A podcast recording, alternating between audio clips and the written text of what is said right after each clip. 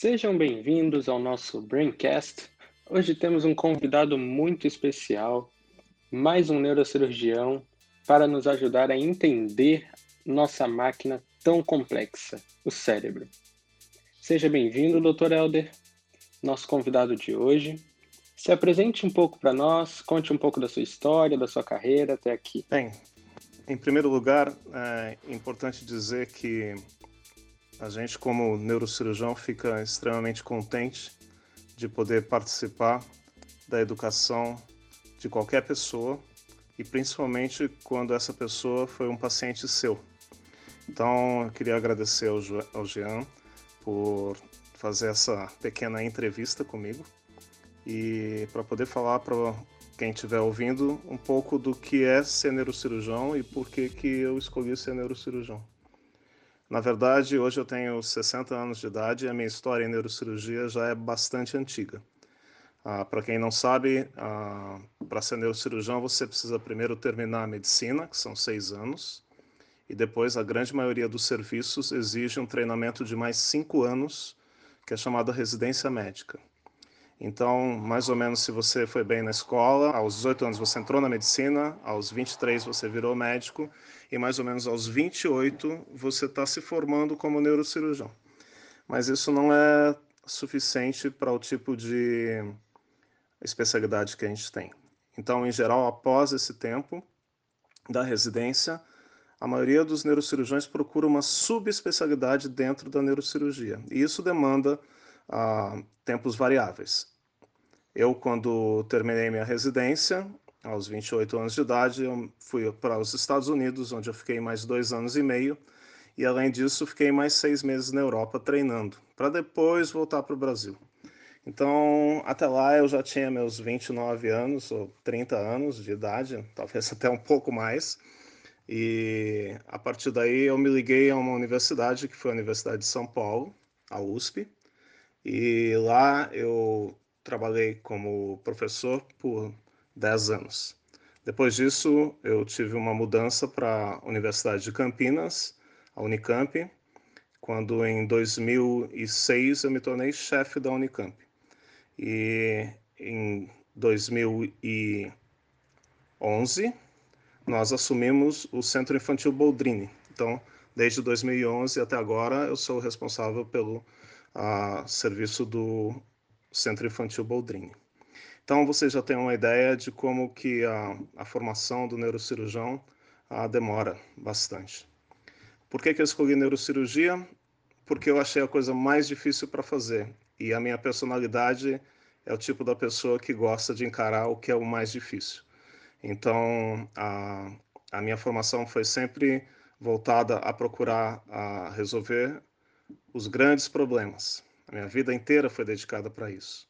Então, demandou muito tempo de treinamento. Eu esqueci bastante a parte financeira, me dediquei mais a treinar o máximo possível para ser o melhor naquilo que eu faço. Não sei se eu sou melhor naquilo que eu faço, mas uma coisa eu posso dizer: eu tentei.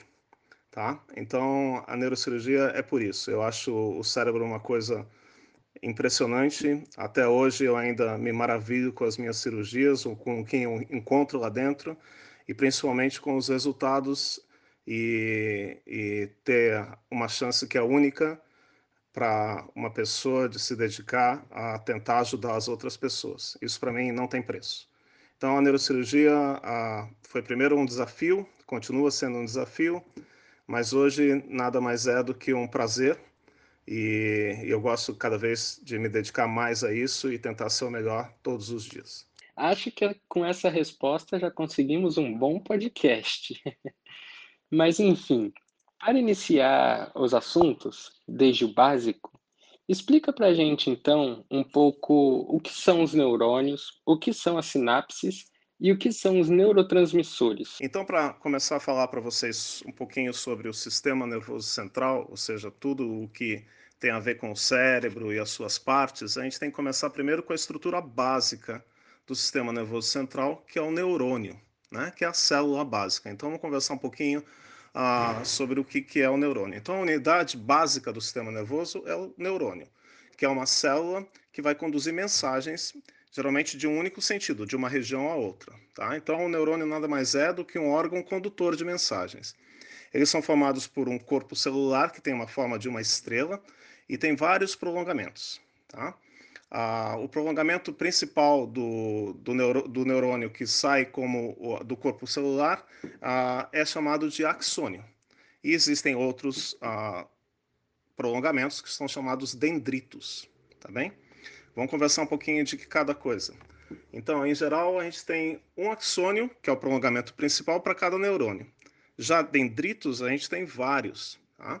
E isso aí vai depender muito do tipo de ligação que eles têm entre as outras células. Então, ah, o que a gente fala, então, para classificar o que é dendrito e o que é axônio é assim: o prolongamento que vai levar o impulso nervoso até o corpo celular é o dendrito, e o prolongamento que leva o impulso para fora desse corpo celular é o axônio, a principal via de transmissão. Tá? Então, o axônio de um neurônio vai ligar-se aos dendritos do outro neurônio. Então, isso aí vai acontecendo sucessivamente entre, sucessivamente entre várias ah, células, tá certo? E é dessa forma que o impulso é transmitido num único sentido. Falando um pouco sobre sinapse, o que é uma sinapse? Então, o prolongamento de um neurônio, ele não continua no prolongamento do outro neurônio. Eles não são assim conectados. Um axônio vai lá e cola no outro, uh, no dendrito. Não é isso que acontece. A ligação deles é feita através de um negócio chamado sinapse, né? que é como se fosse uma via de comunicação entre um neurônio e outro. Tá? E isso daí é o que faz passar o impulso nervoso. Então, o impulso nervoso que percorre a célula, ele vai acontecer e vai conseguir passar de uma célula para outra através de uh, fenômenos químicos, tá? que na verdade são fenômenos químicos que se tornam elétricos, né? através de despolarização de, um, de uma sinapse. Então, é assim, a, a célula nervosa, quando está em repouso, ela tem uma polarização elétrica. Né? E a gente tem que o interior da célula ele é negativo e o exterior é positivo. Então, quando o estímulo chega nessa célula, a membrana despolariza no local da estimulação. E daí, na seguinte, ela repolariza e assim vai passando a onda a, de, um, a, de uma célula para outra. Então, o que, que a gente vê na sinapse? O neurônio estimulado ele vai liberar nessa sinapse a, uma substância química, né? e que vai fazer com que a onda de despolarização aconteça, uma onda de despolarização e repolarização na membrana, e isso daí vai fazer com que o estímulo passe. Bem legal. Vemos então que por mais que as palavras se pareçam, não estamos falando de sinônimos, né? Cada palavra tem o seu significado. O neurônio, por exemplo, podemos definir talvez como a estrutura de ligação que ocorre, né? E na verdade a célula e quando falamos de neurônio, nos remete a neuro, que nos remete a cérebro. Mas o neurônio está presente somente no cérebro? O neurônio está só no cérebro? Não. Existem vários tipos de neurônio, né? Então a gente tem que pensar assim: existem, se a gente for dividir os neurônios principalmente na maneira mais simples, existem três tipos de neurônios. Um neurônio chamado sensitivo, né, que leva o estímulo do receptor até o sistema nervoso central, esse chamado aferente. Existem neurônios motores, que vão levar o estímulo do sistema nervoso central para os órgãos executores, por exemplo, para o músculo, a, comandando uma atividade muscular, que são chamados neurônios eferentes. E existem neurônios que fazem associação entre esses. Então, ligam os neurônios motores aos sensitivos, e isso aí pode acontecer tanto no encéfalo quanto na medula espinal. Tá? E quando a gente fala em nervo, o que a gente está pensando é o, o, o, um prolongamento composto pelos prolongamentos dos neurônios, né? axônios ou dendritos, que vão fazer uma união entre as células nervosas. Tá? Entendido. Portanto, após a excelente explicação de como funcionam as ações cerebrais, agora já direcionando mais para a estrutura anatômica, explica um pouco para a gente dessa estrutura cerebral e as suas principais partes, e aqui elas estão relacionadas. No cérebro, os neurônios são dispostos principalmente na camada cortical, ou seja, na periferia do cérebro, chamada substância cinzenta. Então, os corpos celulares estão lá eles são principalmente relacionados ao, processamento e à cognição.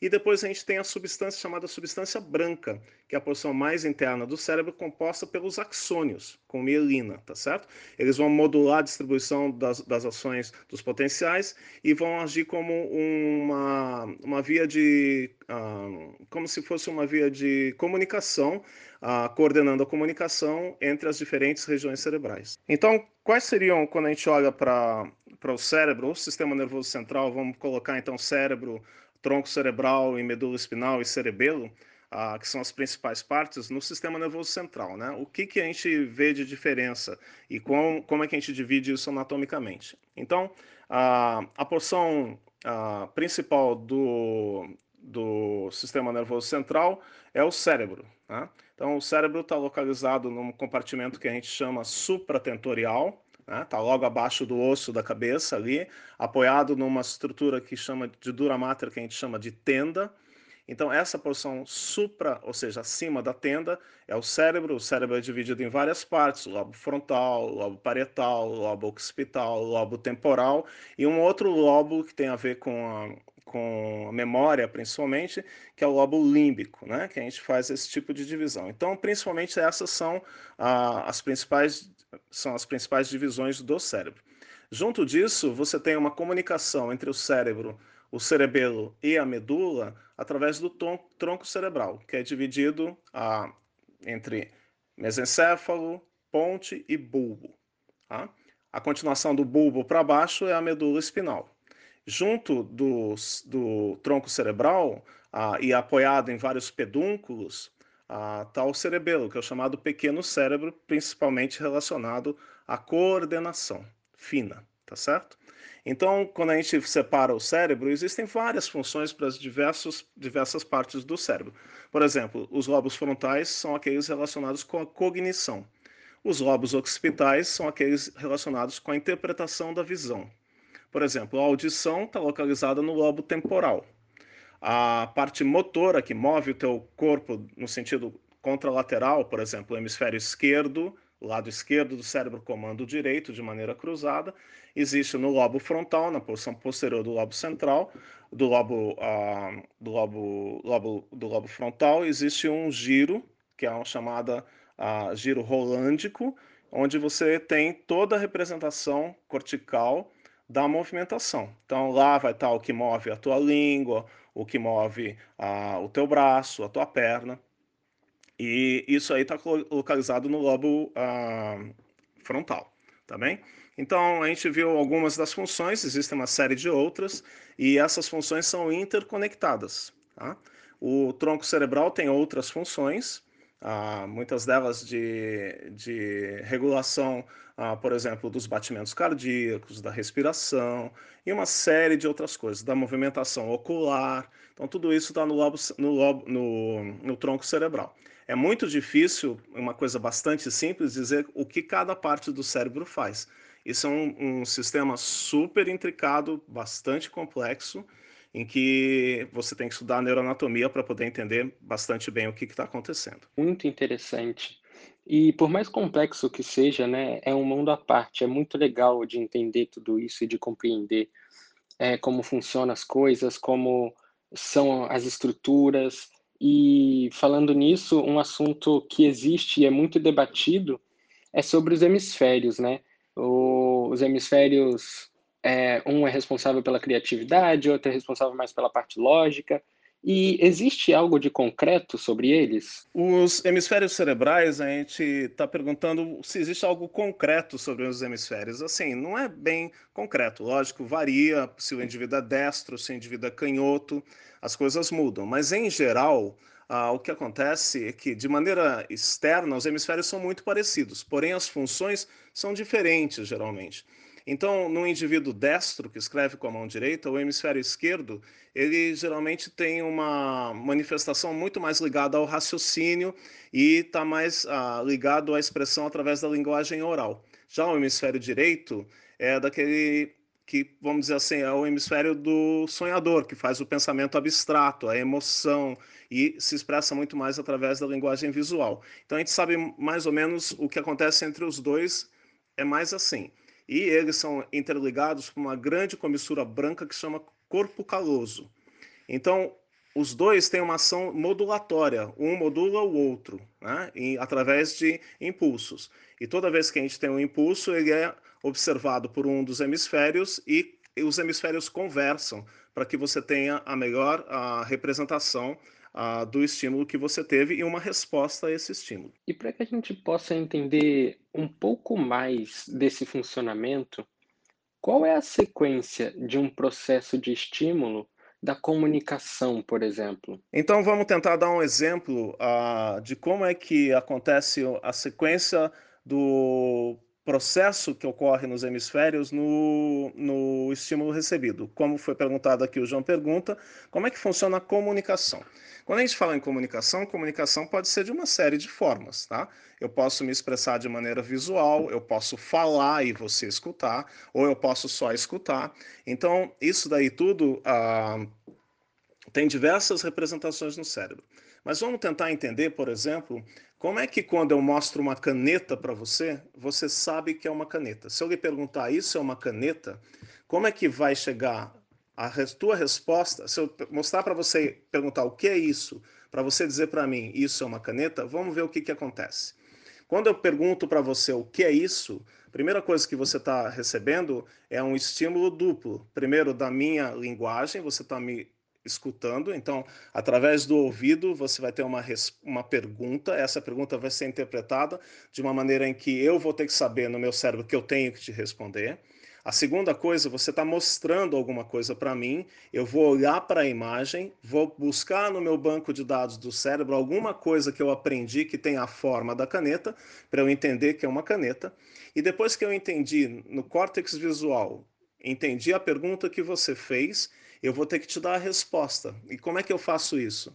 Então, através do meu córtex visual, eu cheguei lá no meu banco de dados, na minha memória, chego na minha memória, a minha memória mostra para mim que é uma caneta, eu tenho que voltar para você e dizer que é uma caneta. Nesse momento, eu vou fazer com que o meu córtex motor mova a, o meu aparelho fonador através do meu banco de dados, eu vou dizer para você isso é uma caneta. Então, existem várias palavras para você dizer, entendeu?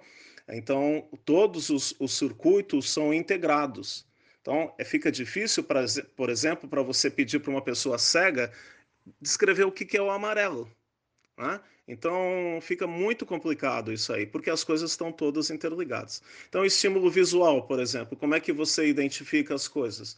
Você vai olhar uma coisa, você teve um aprendizado, esse aprendizado diz que aquilo que eu mostrei para você é a caneta, você compara lá no teu banco, o cérebro faz isso, compara, fala, ah, esse formato é o da caneta. E daí eu consigo transformar isso em uma coisa verbal, entendeu? Então tem várias coisas que podem ser feitas dessa maneira e tudo é absolutamente interligado. E assim como você disse, o tronco encefálico vai interligar o cérebro com o resto do corpo.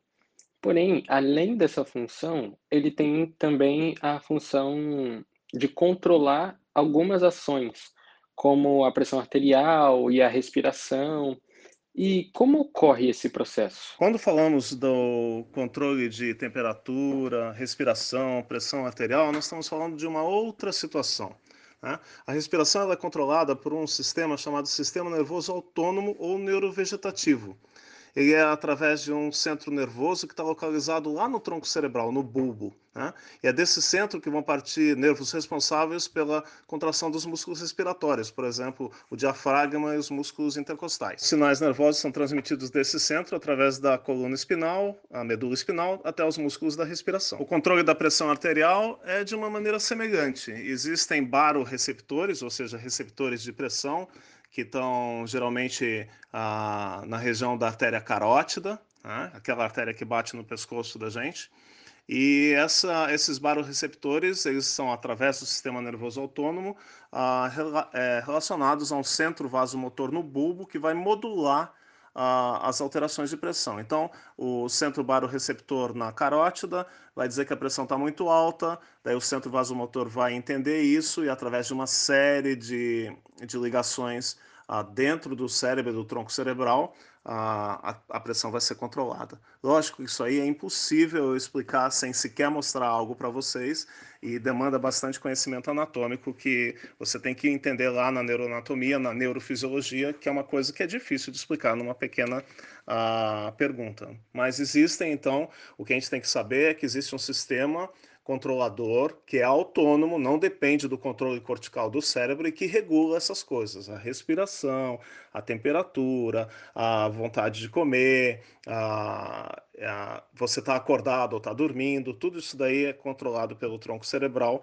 de uma maneira autônoma, sem o cérebro estar tá, ah, envolvido. Por exemplo, quando você sofre um acidente e vocês já devem ter ouvido falar em morte encefálica. Fala assim, ah, o paciente está com morte encefálica, mas ele estava respirando. Então, o controle respiratório independe do cérebro estar tá vivo ou não. Então, demora um tempo, às vezes, para o indivíduo ir a óbito, morrer de verdade, porque os centros importantes que mantêm o indivíduo primariamente vivo, eles continuam funcionando independente do cérebro estar tá vivo ou não. E mudando um pouco de assunto e fazendo uma comparação às máquinas, Vemos a partir de uma matéria da revista Tecmundo o seguinte, abre aspas, cada um pode armazenar muitos dados ao mesmo tempo, aumentando a capacidade de armazenamento do cérebro humano para cerca de 2.5 petabytes, fecha aspas. Mas na realidade não é bem assim. Porque muitas coisas se perdem ao longo do tempo. Por que que, apesar do cérebro ter uma capacidade absurda de armazenamento, como o Jean pergunta aqui, uh, por que, que as coisas se perdem ao longo do tempo? Existe um processo que é natural a todos, que é a senescência. Da mesma maneira que o seu computador vai ficando velho, e as funções antes que eram ótimas agora não funcionam mais, você não consegue rodar os novos jogos, a mesma coisa que acontece com o cérebro. O cérebro tem uma capacidade de armazenamento que seria muito bem utilizada se nós fôssemos jovens o resto da vida, mas da mesma maneira o cérebro com o tempo vai sofrendo o processo de senescência. Então, vocês já devem todos ter ouvido falar do processo de aterosclerose, falar, ah, o vô tá velho, tá gagá, porque ele tá com aterosclerose. O que, que aconteceu? Ah, à medida que a gente vai envelhecendo, os vasos sanguíneos já não conseguem levar de maneira ah, eficiente ah, o oxigênio suficiente para todas as áreas. Algumas pequenas áreas vão tapando e fazendo microinfartes, Muitas vezes isso não é percebido porque são pequenos, mas ao pouco o cérebro vai, aos poucos o cérebro vai morrendo, vai perdendo essa capacidade. Então, ah, ele não vai funcionar nunca como um, supercomputador, porque ele infelizmente vai ficando um modelo mais antigo. Essa é a maneira mais simples de explicar para vocês. E para finalizar, gostaria de agradecer mais uma vez por ter aceito o nosso convite, ter disponibilizado um tempo para responder as perguntas e dizer que fico muito feliz de verdade que com certeza, se não é o melhor, é um dos melhores neurocirurgiões do mundo. Agradeço por ter sido seu paciente e mesmo tendo sido uma fase difícil, com certeza o fato de estar nas suas mãos me passava uma tranquilidade. Então, vamos para a última pergunta.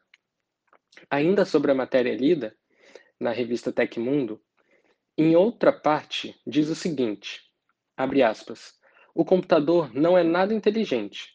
Por mais veloz que seja, ele está limitado a executar apenas a tarefa para a qual foi programado. Fecha aspas.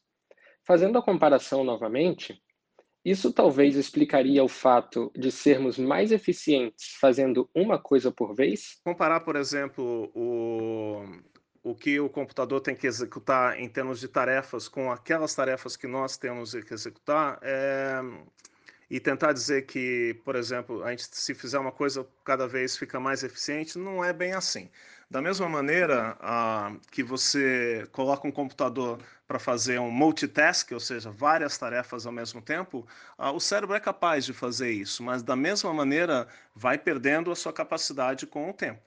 Então é muito simples observar e de novo tem a ver com o quanto que o nosso hardware, ou seja, a nossa máquina, ela é nova ou não é nova. A gente sabe que as crianças têm um, um, uma capacidade de aprendizado muito maior do que o do adulto. Se eu ensinar uma criancinha que está começando a falar a falar chinês, falar inglês e falar português ao mesmo tempo, ela vai aprender. Se você for fazer isso, vai ser muito mais difícil. Então, o que está acontecendo? Você tem. Isso acontece com o cérebro. Quanto mais novo, mais você consegue criar sinapses, mais você consegue criar comunicação entre as áreas que são ah, necessárias para que você aprenda uma nova tarefa, coisa que já não vai acontecendo no indivíduo mais velho. Então, por que que no mais velho fazer uma coisa de cada vez funciona melhor? Porque ele vai recrutar muito menos coisas, mesmo porque ele tem muito menos circuitos que estão disponíveis para que ele possa fazer uma tarefa mais complicada. Então, nós temos a nossa fase, aprender o máximo possível enquanto é jovem, e depois de um tempo as coisas começam a ficar mais difíceis. Isso é normal, é a mesma coisa que comparar com uma máquina. Tá bom? Então, uh, eu queria agradecer a oportunidade de participar aí dessa, desse trabalho do Jean. De novo, dizer que fico muito feliz de poder ver que ele está bem, e isso daí é, é a coisa mais importante. Eu me lembro, eu contei para vocês no começo uh, o quanto tempo demora para ser neurocirurgião, né? Quanto tempo a gente tem que treinar e por que, que tem que treinar.